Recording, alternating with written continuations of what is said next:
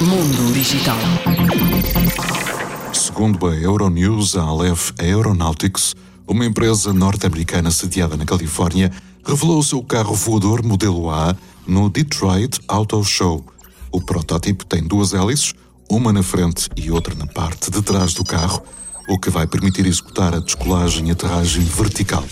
De acordo com a empresa, o veículo elétrico deverá ter uma autonomia de cerca de 320 km em estrada e 160 km em voo. O carro voador da Aleph deverá chegar ao mercado em 2025, se conseguir, é claro, a aprovação da Administração Nacional de Segurança do Tráfego Rodoviário nos Estados Unidos. Quanto ao preço, deverá rondar os 280 mil euros.